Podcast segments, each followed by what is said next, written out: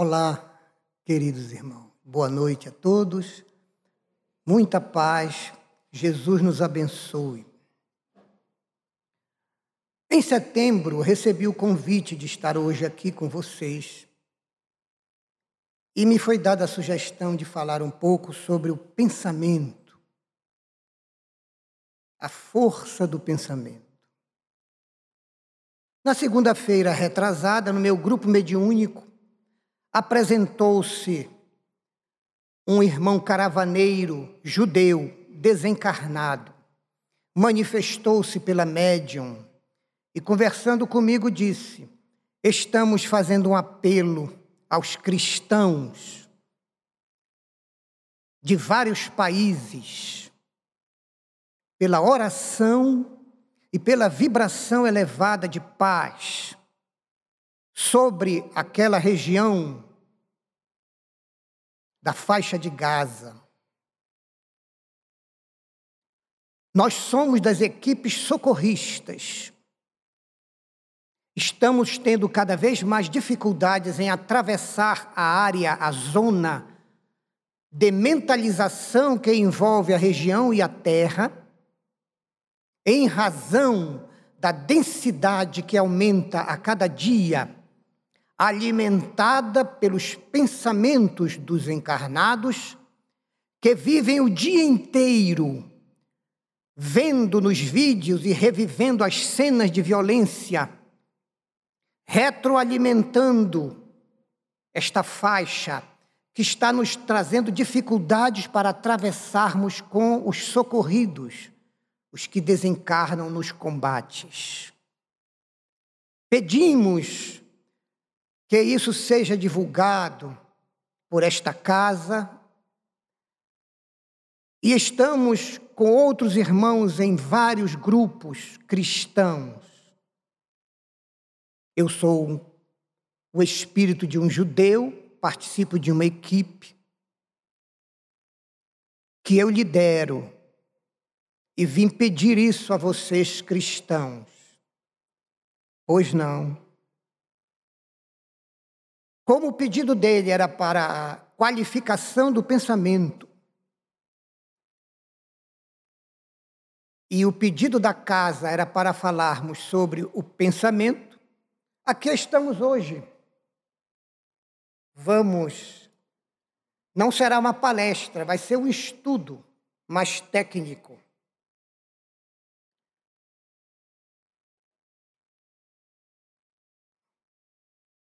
Baseado no livro de Emmanuel, Pensamento e Vida.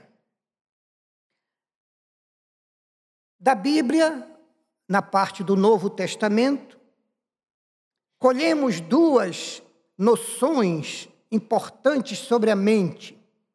A primeira é da carta aos Romanos, de Paulo de Tarso, capítulo 12, versículo 2, que diz assim: Não vos conformeis com este mundo, mas transformai-vos pela renovação da vossa mente, para que comproveis qual é a boa, agradável e perfeita vontade de Deus. Romanos 12, 2. Todos sabemos a boa, agradável e perfeita vontade de Deus, chama-se lei, mandamento. A lei de Deus é a sua vontade. E todos sabemos que temos que fazer a reforma moral. Mas Paulo aconselha que ela deve começar pelo esforço da reflexão, da meditação, do pensamento. Transformai-vos pela renovação da vossa mente. No mesmo sentido, Paulo de Tarso, na primeira carta aos Coríntios, capítulo 2, versículos 14 a 16, escreve: O homem material não aceita o que vem do espírito, é loucura para ele. Não pode compreender, pois o espírito deve ser entendido espiritualmente. O homem espiritual julga a respeito de tudo e por nada é confundido. Mas quem conheceu o pensamento do Senhor para poder ensiná-lo? Quem tem essa autoridade? Ora, nós temos, nós temos o pensamento do Cristo, escreve Paulo. Então, o pensamento de Deus passa pelo pensamento do Cristo e se projeta em conexão com as mentes que se sintonizam com a dele. Mas como é que uma mente se sintoniza com a mente do Cristo? Pelo hábito, pelo exercício, o hábito da reflexão, da meditação, pela leitura edificante todo dia de manhã e depois as suas orações para começar o dia. E à noite, com uma reflexão profunda sobre tudo que viveu durante o dia separando as coisas em que não foi bem como cristão, para não repeti-la no outro dia.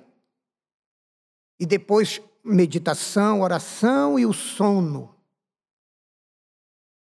É um exercício que exige disciplina, que não é muito nosso afã aqui do brasileiro.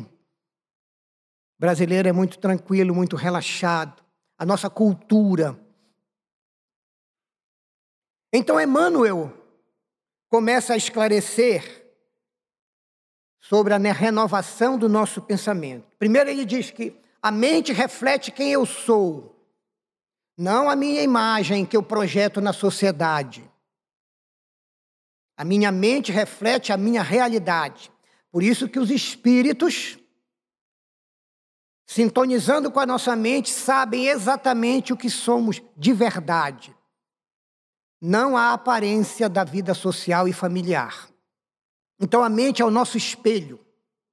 Renovando-se sob a ação do Cristo, a criatura vai se elevando para Deus, como um diamante bruto que, ao ser retirado da terra, está cheio de impropriedades, de metais sem valor, de terra, de lama, e ele vai passar por um processo de limpeza, de raspagem e de polimento, para refletir o brilho de que é possuidor. Assim é a nossa alma. Ela ainda está envolvida pelas impurezas agregadas por milênios aos nossos hábitos, aos hábitos mentais, às nossas rotinas da vida cotidiana e as nossas rotinas mentais. Aquele círculo. Então, precisamos do buril, do fogo abrasador, do jato de água forte, para podermos retirar as impurezas que nos cercam e fazer brilhar a nossa alma. Diz Emmanuel que no ser primitivo, ela é totalmente na mente dirigida pelo instinto. Então não há quase responsabilidade nessa fase. Age por instinto. Depois, como alma humana, já tem a responsabilidade devido ao livre-arbítrio. E começa a ter interferência da sua imaginação, muito solta, muito rica às vezes, interferência de outras mentes com as quais a minha mente se conecta. E o que eu vejo no mundo como ilusões, e crio apego e vontade de ter comigo essas coisas. São as coisas da matéria. Os espíritos superiores gostam de dar um apelido quando nós estamos muito dominados pela matéria. Por que você dá tanta importância a quinquilharias? Olha que palavra que eles foram buscar. Quinquilharias. É o nome que eles dão para nossas coisas, que a gente gosta tanto. Nos espíritos superiores, não. Já é um diamante que brilha, polido, precioso, e que espelha, retrata, reproduz, projeta a vontade de Deus porque a mente do espírito puro está ligada de Deus. O que Deus pensa, ele reflete e projeta. E esse é o nosso fanal. Um dia nós chegaremos a esse nível. Está um pouco distante, mas estamos a caminho Precisamos, então, tomar alguns devidos cuidados. Podemos, então, entender a nossa mente como sendo um campo eletromagnético, fluídico magnético, energético,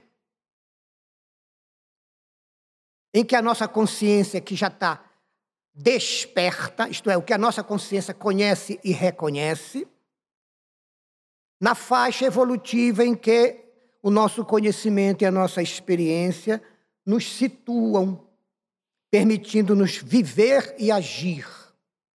Então a mente é como se fosse a usina, o comando do mundo que reconhecemos e que nele nos movemos, nos dirigimos e agimos com as nossas atividades. E se a mente é o espelho da vida, diz Emmanuel, o coração é a face, o rosto. O cérebro é o centro das vibrações, é a usina que gera a força dos nossos pensamentos. Como força do pensamento? Eu estou na cabine de passes. O meu pensamento cria a imagem, o fluido, e eu oro pela pessoa que recebe o passe. Se o meu pensamento estiver harmônico e forte, conectado com o pensamento da equipe espiritual, a energia que flui beneficiará de uma forma diferenciada o paciente.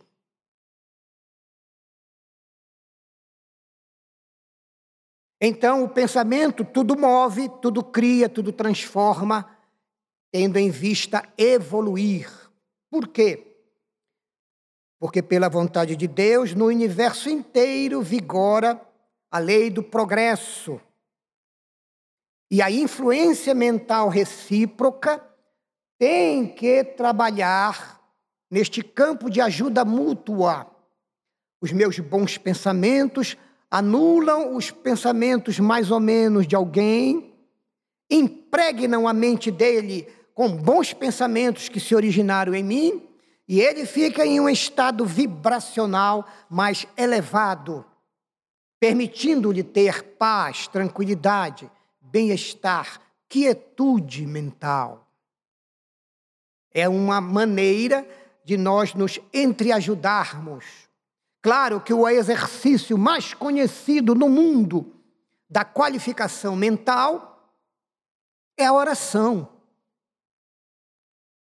A oração, quando nasce do imo da alma, quando a criatura entrega-se ao Senhor, meu Deus, me abençoa, ajuda-me nesta hora em que passo por tantas dificuldades, Senhor. Sei que a tua vontade é soberana, mas traz-me um pouco de serenidade, meu Pai. É uma prece sincera, vem do coração. É diferente de dizer 50 vezes a Ave Maria, que é uma prece lindíssima. E quando falada com a alma, cria vibrações que é visível pelos clarividentes, enquanto a pessoa está lá na igreja, mesmo dentro da igreja, na hora da missa. Então o pensamento pode se renovar para melhor, mesmo sofrendo os princípios da interdependência e da repercussão. Os pensamentos mais frágeis vivem dependentes de outros pensamentos mais fortes. E repercutem o que a mente original plasmou como ideia, e você captou e repercute para outro. Parece um grupo de WhatsApp. Você recebeu, ou você gerou a mensagem, mandou para um grupo, pessoal desse grupo manda para outro e vai repercutindo. Assim é o pensamento. Então, cuidado com os pensamentos que são criados pela sua mente. Qual é o nível deles? Qual é a qualidade? Os reflexos esboçam as emoções. Então, quando refletir a minha mente em alguém, se for algo que dê emoção, ela sente. As emoções plasmam as ideias. Com aquela emoção, ela é capaz de produzir, imaginar uma ideia. As ideias determinam atitudes e palavras. E as nossas palavras comandam nossas ações. Então, Jesus, cuidadoso, teve a oportunidade de dizer: Tende muito cuidado com o vosso falar, pois por vossas palavras podeis ser justificado. É a parte positiva, edificante. Mas por vossas palavras podeis ser julgados. Está no Evangelho segundo Mateus. Então Jesus tinha noção, claro, não podia se aprofundar nesses assuntos ao povo naquela época. Por quê? Porque o nível do pensamento geral da humanidade era muito pequeno, muito pouco adiantado. Vai acontecer isso com os apóstolos, quando Jesus se despede dele. Ninguém ultrapassa os recursos da sua própria mente. Acima disso eu não concebo, não consigo entender, não imagino. Em sua capacidade de assimilação, não consigo entender. Ninguém vive fora do comércio das ideias. Respiramos e nos alimentamos mentalmente no mundo com as imagens que projetamos e com as imagens que recolhemos por escolha própria. Por isso, Jesus disse isso aos apóstolos, está em letra pequenina, eu vou ler para vocês. Está no Evangelho segundo João, capítulo 16, versículos, versículo 12. Era só Jesus com os apóstolos. Ele disse assim: tenho ainda muito que vos dizer. Mas vós não podeis agora conceber. Olha a limitação da mente que Emmanuel fala. Ninguém pode passar do seu limite. E Jesus compreendeu isso nos apóstolos. Tenho ainda muito que vos dizer, mas não podeis agora conceber. Mas não se preocupe. No futuro, quando vier o Espírito de verdade, ele vos conduzirá à verdade plena, pois não falará de si mesmo, mas dirá tudo o que tiver ouvido de mim e vos anunciará as coisas futuras. João 16, 12. É uma das promessas do Consolador prometido, uma das profecias de Jesus. São quatro. A mais conhecida dos Espíritos é do capítulo 14. Se me amais, guardai meu mandamento, eu pedirei ao Pai, e ele vos enviará em meu nome um outro consolador, para que fique eternamente convosco, etc, etc. Mas esse aqui, ele diz que no momento a mentalidade, a capacidade de entendimento dos apóstolos não ia entender nada se ele falasse. Mas ele confirma que vai mandar no futuro, assim que for possível, o Espírito de verdade, que vai anunciar as coisas que eu não posso agora e vai vos fazer relembrar tudo que eu vos tenho dito.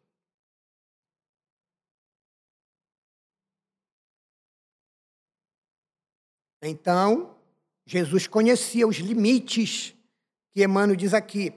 Ninguém pode ultrapassar os recursos da própria mente. E vejam quanto tempo ele teve que esperar? 18 séculos. 18 séculos. Logo, a renovação, o crescimento do pensamento, o padrão mental geral da humanidade vai devagarzinho, quase parando. É natural. Porque o mundo mental será o último em que alcançaremos harmonia e verdade. Primeiro é o emocional, depois o primeiro o cultural, onde entra o religioso, o emocional, que já é ligado ao psíquico. Por último, você vai desenvolver no mundo mental. Fixamos imagens, continua Emmanuel, que nos ocupam por um tempo a mente, as preocupações. Aí, de repente, acaba o ano, aquilo passa. Graças a Deus. Porque pessoas que são muito perfeccionistas, muito preocupadas, se não passassem esses períodos, não teriam paz nunca. E por elas incorporamos os influxos renovadores da força, que nos induzem à purificação. Mas tudo é experiência, tudo é aprendizado, tudo é progresso. Então, tudo isso está fazendo com que nós nos aprimoremos no mundo mental, que nos induz à purificação e ao progresso. E é aí que surgem os nossos hábitos mentais. O hábito mental é a concretização de reflexos mentais repetitivos e acumulados, criando em nós as nossas rotinas mentais muito específicas de cada um. Cada um tem seu jeito de pensar, o seu limite, os seus parâmetros. Mas se nós não tivermos cuidados com isso, meditação, leituras, oração, trabalho no bem, podemos viver como barcos ao sabor das correntezas no rio das ideias.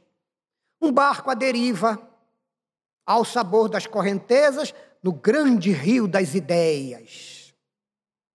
É uma imagem metafórica de Emmanuel. E a, essa, a esse tipo de associação, muitas vezes nós buscamos sem resistir. Pela atração da a lei da afinidade mental e a lei da sintonia. Se consumirmos pensamentos e ideias alheias sem cuidado, isto é, que pensamento é esse estranho que chegou à minha mente? Aplica logo o roteiro cristão, a moral de Jesus. Se ele não estiver de acordo, cuidado. Separe ele um instantinho. Não adote para você. E se exagerarmos em nossos próprios pensamentos, desejos, necessidades, copiando, copiando dos outros o tempo todo, poderemos nos afastar da verdade e da autenticidade. Que verdade? A verdade que nós construímos, cada um de nós tem um constitutivo de verdade, a nossa verdade. Ah, isso é certo, isso é, isso não é para nós. Baseado na nossa opinião e no nosso senso moral, no nosso discernimento. Mas tem a verdade que é imutável. Esta nossa verdade muda várias vezes em cada reencarnação. Mas há uma verdade que nunca muda, é a de Deus. Então, não podemos nos afastar da verdade de Deus, nem da nossa autenticidade. E nos nossos hábitos mentais, vivemos um complexo mecanismo de desatenção e imprudência. Porque estamos acostumados, distraídos, é o automatismo do pensamento. O pensamento é moto contínuo.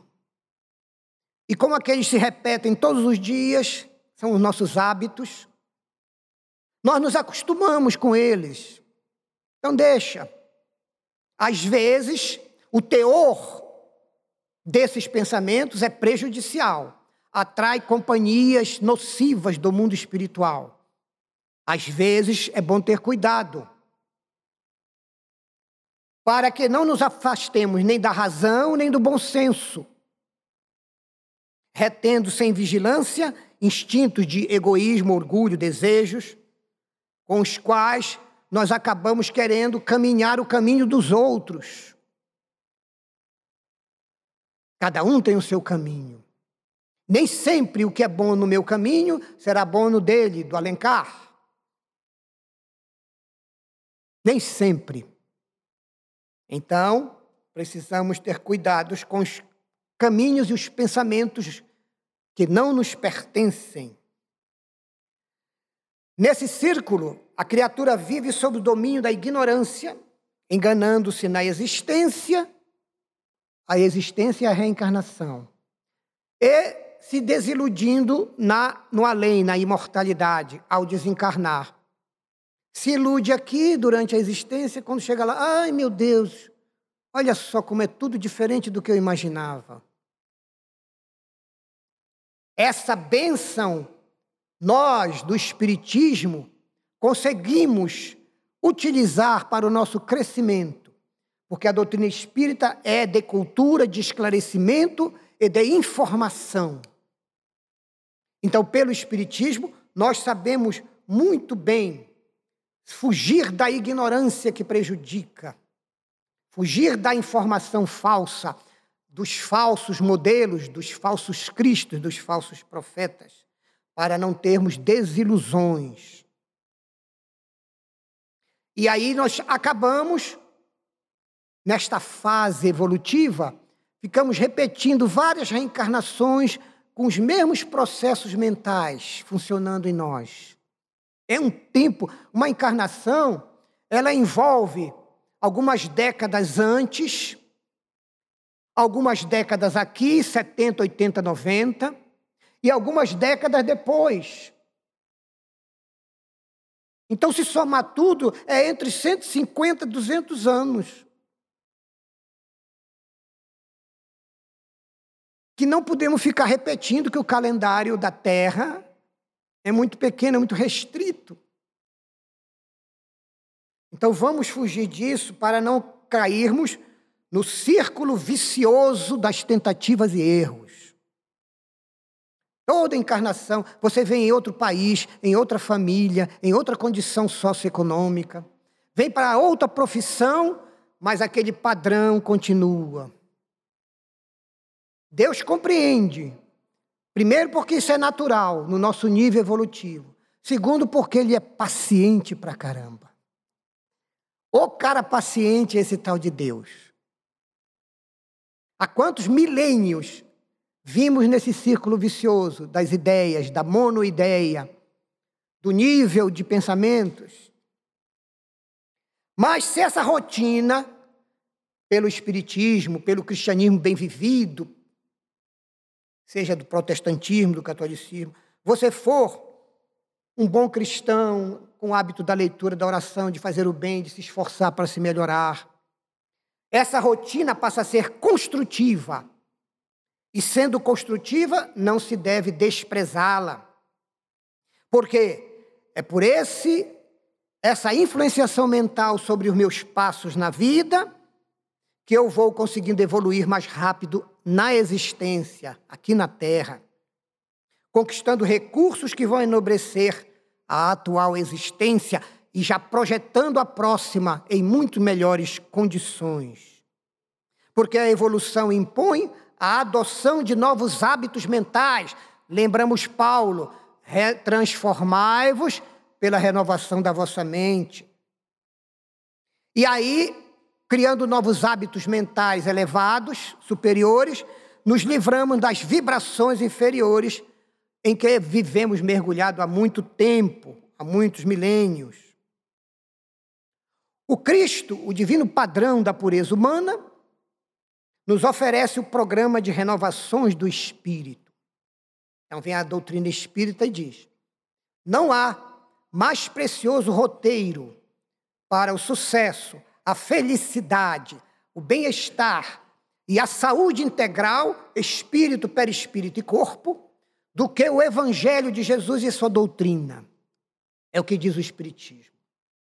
E para vocês compreenderem melhor o evangelho de Jesus e sua doutrina, a doutrina espírita explica sem dogma, sem mistérios, sem sobrenaturais.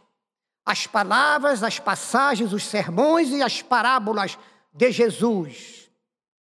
Tudo mastigadinho nos livros, Está aí o Evangelho segundo o Espiritismo, que é todo construído em temáticas, em passagens do Novo Testamento e algumas do Velho Testamento. A mensagem de Jesus, sem nenhuma imposição, altera o nosso padrão moral naturalmente, conforme vamos entendendo-o melhor, aceitando-o no comando dos nossos pensamentos, palavras e atos. E ao alterar nosso padrão mental, já está alterado o nosso comportamento. E vamos deixar para o passado, para o pretérito, o que temos vivido há milênios em níveis evolutivos muito mais inferiores. Por exemplo, se estamos habituados a condenar sem falar nada, mentalmente, às vezes a gente sorri sorri para a pessoa e pensamos mal dela. Condenamos o que ela disse. É uma atitude em que você está atuando como se fosse um ator global. E a palavra grega para isso, para essa atuação em que você não é você, chama-se hipocrisia. Que Jesus usou tanto com os fariseus os saduceus e os doutores da lei, hipócritas. E olhava nos olhos, e era verdade. Então, hipocrisia quer dizer atuação, projetar uma imagem falsa. Se somos muito egoístas, por qualquer que seja a nossa situação na vida, Cristo nos dá a lição da fraternidade legítima. Se somos dados à melancolia e à tristeza por qualquer coisa, Jesus vem e nos ensina a noção da esperança, da alegria de viver. E com Jesus, mesmo aflito, nós entramos no rol daqueles que sabem sofrer. Como é saber sofrer? É aproveitar a experiência dolorosa para o crescimento, o aprendizado e nunca mais incorrermos no mesmo erro. Quando isso acontece, o sofrimento produziu seu efeito reeducativo. Não sofremos à toa. Jesus, da manjedoura mais humilde até a cruz da serenidade e da paciência, nos deu a certeza da ressurreição para a vida nova. Então, ele provou e comprovou que a vida continua que a alma que está de passagem. Ele disse: Eu não sou deste mundo. Vós sois deste mundo, disse aos apóstolos, mas eu não sou deste mundo. E eu me vou para que vós tenhais certeza da vida. Quando se despedia deles. E eu voltarei Ninguém na época tinha conhecimento de alguém que tenha voltado do mundo dos mortos, que é uma coisa muito curiosa. Os antigos chamam mundo dos mortos, mas lá está cheio de alma viva. Todo mundo vivendo. E Plutão, quando chega a época certa, vai lá e retira um conjunto de almas para fazê-las voltar à vida porque já ficaram lá no Hades, que é o inferno grego, já ficaram no Hades, mergulhadas no rio Letes, sofrendo os remorsos pelo tempo necessário. Então já, já podem voltar. O que é, que é isso se não é a reencarnação?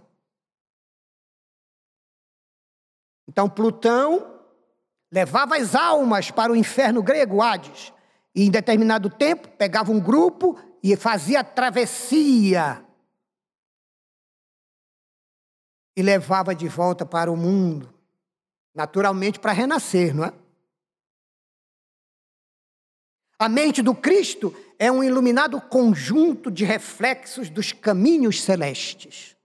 Tudo que vem da sua mente, da sua palavra, do seu comportamento, é aproveitável por nós, para nós também nos identificarmos, reconhecermos o nosso caminho celeste. Todos caminhamos formando o nosso caminho. É como diz a música, até na música popular, a sabedoria. É caminhando que se faz o caminho. Naturalmente, deve ter lido em alguma revista esotérica para botar este verso na música. Não há caminhos predeterminados, este é o seu, este é o seu, este é o dela. Não. Você, pelo livre-arbítrio, vai construindo o seu próprio caminho. E se você se basear em Cristo e na sua proposta ética, o seu caminho vai ser, sendo sempre evoluído, melhorado, purificado, de acordo com o seu esforço próprio. Então, o caminho celeste do Cristo serve de guia para o caminho da redenção individual. É por isso que o livro dos Espíritos faz a pergunta 625: Qual o ser mais perfeito que Deus tem enviado aos homens para que lhes sirva de guia e de modelo? Jesus. E não disseram mais nada. É a menor resposta de todas as 1019 perguntas. Então, só ele é guia e modelo. Guia porque precisamos segui-lo, modelo porque precisamos imitá-lo, se quisermos ser felizes. E a mente é o mais, é o tesouro mais vigoroso para iniciar esse processo se pudéssemos contemplar com os próprios olhos as correntes de pensamento a que nos ligamos, veríamos que vivemos em regime de comunhão pelos princípios da afinidade mental e vibracional. Eu jogo no oceano meu pensamento de, de um tônus, de uma qualidade, alguém que está no mesmo nível que eu capta por afinidade, eu capto dele de muitos, muitos captam o meu e vamos vivendo um oceano de mentes, vibrações, ideias, imagens. Essa associação de mentes está em tudo, diz Emmanuel.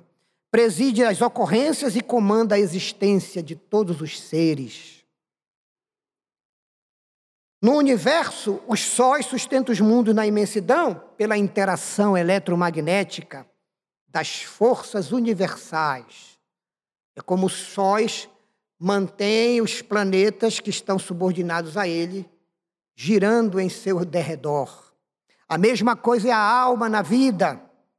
A alma entra em ressonância com as correntes mentais em que respiram as outras almas que a ela se assemelham. Como eu falei antes, é um oceano de mentes, ideias e vibrações. Assimilamos os pensamentos e as ideias dos que pensam como nós. E aí vamos mentalizando, sentindo, agindo. E vamos sintonizando com as emoções e as ideias dos seres encarnados e dos desencarnados, que estejam na nossa faixa mental de simpatias, gostos, desejos, vontades, sonhos. Daí a pergunta 459 do Livro dos Espíritos, uma das mais importantes. Os espíritos influenciam em nossos pensamentos e atos da vida? Pergunta Kardec. E as entidades venerandas respondem: influenciam de tal forma que muitas vezes são eles que vos dirigem. Como é que eles fazem isso? É o caô, em vez do caô na orelha, é o caô na mente. Só no caô. Só no caô da nossa mente. A gente aceitando. Estamos sempre atraindo ou repelindo recursos mentais iguais aos nossos, direcionando-nos ou para o bem ou para o erro, conforme a qualidade do pensamento que captamos. Mas somos nós que escolhemos. Isso é que é bom a preferência nossa. Então nós temos o condão, o direito e a possibilidade de dizer: esse eu não, não quero, esse é prejudicial, esse aqui vai me trazer problema amanhã. Aí Paulo escreve, não é? Tudo posso naquele que me fortalece. É preciso então sermos pouco mais amigos de Cristo. Nunca o mundo teve tanta saudade de Jesus como agora nesses dias. Nós todos estamos com saudades de Jesus. E só está começando o processo. Então vamos colaborar mais com a nossa educação mental. Em qualquer ação, opinião ou hábito, somos em geral a soma de muitas mentes e pensamentos. Expressamos o jeito e o tônus. Vibra... O tônus vibracional é como se fosse a qualidade do pensamento. Esse pensamento não tem nenhuma moral. Esse pensamento é muito rígido. Esse pensamento é muito primitivo. Esse pensamento é muito devasso. São os tônus vibracionais devem ser rejeitados pela nossa mente. Então, nós expressamos o tônus vibracional de milhares de criaturas, eu diria milhões, e milhões de criaturas expressam o nosso tônus mental, pela lei da afinidade. Se preferirmos fixar então os defeitos, as faltas, as maldades dos outros, o espelho da nossa mente refletirá de imediato esses valores negativos e nós iremos consumindo as imagens infelizes que eles nos sugerem. E a nossa imaginação passa a digerir, se alimentar desse tipo de pensamento, de tônus. E com o tempo, isso pode virar patrimônio da nossa alma. Consumimos tanto durante tanto tempo que aquilo faz parte de nós. Aí fica difícil fazer a reforma moral, a limpeza, então a nossa alma passará a exprimir as mesmas criações assimiladas, tanto no corpo encarnado, como junto aos espíritos. Em geral, os, em geral, os que censuram muitos atos alheios o tempo todo acabam vindo a praticar as mesmas ações que condenavam no outro. Porque, pela afinidade, absorveram as suas emanações. Toda luz em nosso ser liga-se a outra luz. Assim também é a sombra. O hábito de ouvir, de ouvir maledicência, más notícias, cultivo do pessimismo, imagens de violência, bombas caindo na casa dos outros, ao vivo, pela TV, pelo celular, pelo notebook, pode nos acostumar nesse tônus vibracional. Foi isso que o Espírito veio pedir lá no nosso grupo para a gente parar com isso um pouco, orar mais, pedir pela paz. Da mesma forma que uma cólera reiterada leva a pessoa ou à loucura ou ao crime. Pensando, conversando ou criando ilusões, a força de nossas ideias alcança o potencial várias vezes maior, junto das outras mentes que adotaram o nosso pensamento original. E isso vai alimentando como uma bola de neve, criando a nós responsabilidades pelos frutos que nossos pensamentos vão gerar nas pessoas pela nossa própria iniciativa de ter lançado no oceano de mentes aquele pensamento negativo. Estamos concluindo. No mundo, a nossa justiça cheira a vingança. Todo mundo sabe disso. E o nosso amor reflete um pouquinho de egoísmo pelo automatismo condicionado de nossas atitudes irrefletidas, pelos nossos maus hábitos, cultivados há muito tempo. Temos que ir cuidando disso. E aí agora vem as conclusões de Emmanuel em orientações positivas. E o nosso tempo também já está se concluindo. Não nos esqueçamos que somente pensando no bem, na caridade, idealizando a fraternidade, e sintonizando com a fé operosa, a fé com obras, é que cumpriremos a nossa obrigação de autoeducação e o nosso dever de servir, como cristãos que somos, criando hábitos automáticos nos alicerces da vida maior. Aqui a Emmanuel vai alinhando uma conduta prática com a melhoria da mente, da qualidade mental. E o esforço pela qualidade mental influenciando a melhoria na prática. Há uma interligação. Então, aconselho Emmanuel, vivamos pensando e realizando bem, meus irmãos, sem cessar, ajudando, servindo, desculpando e amando porque com essas atitudes refletiremos as mentes dos emissários da luz, resolvendo com segurança e em definitivo o nosso problema das más companhias. Nós costumamos dizer: diz-me com quem andas, e eu te direi quem tu és. E os espíritos me diz quem são tuas companhias espirituais, e eu direi qual é o teu caráter. Quem é, quem é a galera que você anda?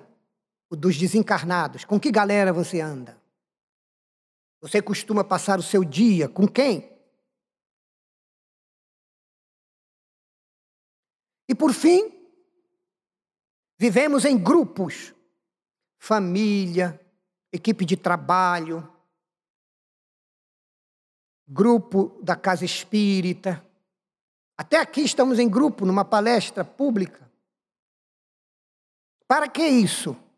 Para ajudar no bem-estar e na alegria de muitos. Começando por nós, porque quando nasce em nós o bem, já nos beneficia. E depois vai beneficiar o outro. Então, vivemos em grupos para ajudar no bem-estar e alegria de muitos mesmo à custa de alguns sacrifícios nossos. Deixa de ver um filme violento, um capítulo da novela. Eu nem sei se ainda passa novela na televisão. Há tantos anos que eu não vejo, assisto mais televisão. Mas, assim, um programa que vai distrair a mente apenas com imagens não muito cristãs, renuncia a isso. Vai visitar o seu amigo que está no hospital e você nunca foi. Aproveite para dar uma andada na rua, leve um pouquinho de alguma coisa útil e quando vier uma pessoa em situação de rua, entregue a ele. É isso que Emmanuel está pedindo, coisas simples. Nenhum de nós vai se transformar nesta encarnação em Francisco de Assis. Não dá tempo. Não vai dar tempo. Mas nós vamos tentando nos aproximar dele pois é só assim que refletiremos em nós a real felicidade de amar e servir com Jesus. Porque esse é o sentido da vida na matéria, na verdade, da existência. O sentido da existência é trabalhar e servir com Jesus. E o sentido da vida é buscar a pureza e a felicidade em Deus. Que a vida nunca cessa só a existência que tem intervalos. Uma hora estamos aqui, outra hora estamos lá. Para irmos lá para uma boa morada, um lugar bacana, trabalhemos aqui. E para que na outra encadernação a gente volte para cá, numa situação supimpa, legal, muito melhor que esta, trabalhemos desde agora também, desde já. É a lógica. Porque é uma lei. Uma lei que é um grupo de pequenas palavras, a cada um segundo suas obras. E a mente realiza obras. A mente produz. Muito mais do que os atos, porque ela é o tempo todo. São 21 horas. Então nós vamos agora elevar a nossa mente em conjunto. E aí vai haver uma ligação de tonos entre todas as mentes de vocês, com as nossas, e a mente dos espíritos que aqui estão conosco. Tudo isso com uma intenção só: buscarmos o nosso bem-estar, a nossa tranquilidade e vibrarmos pela paz no mundo, pela fraternidade, pelo respeito às pessoas diferentes, para que todos nós chegamos um dia concretamente a nos considerarmos e nos tratarmos como verdadeiros irmãos. Muita paz a todos, muita saúde, muito otimismo e muita alegria de viver. Que Deus a todos nos abençoe.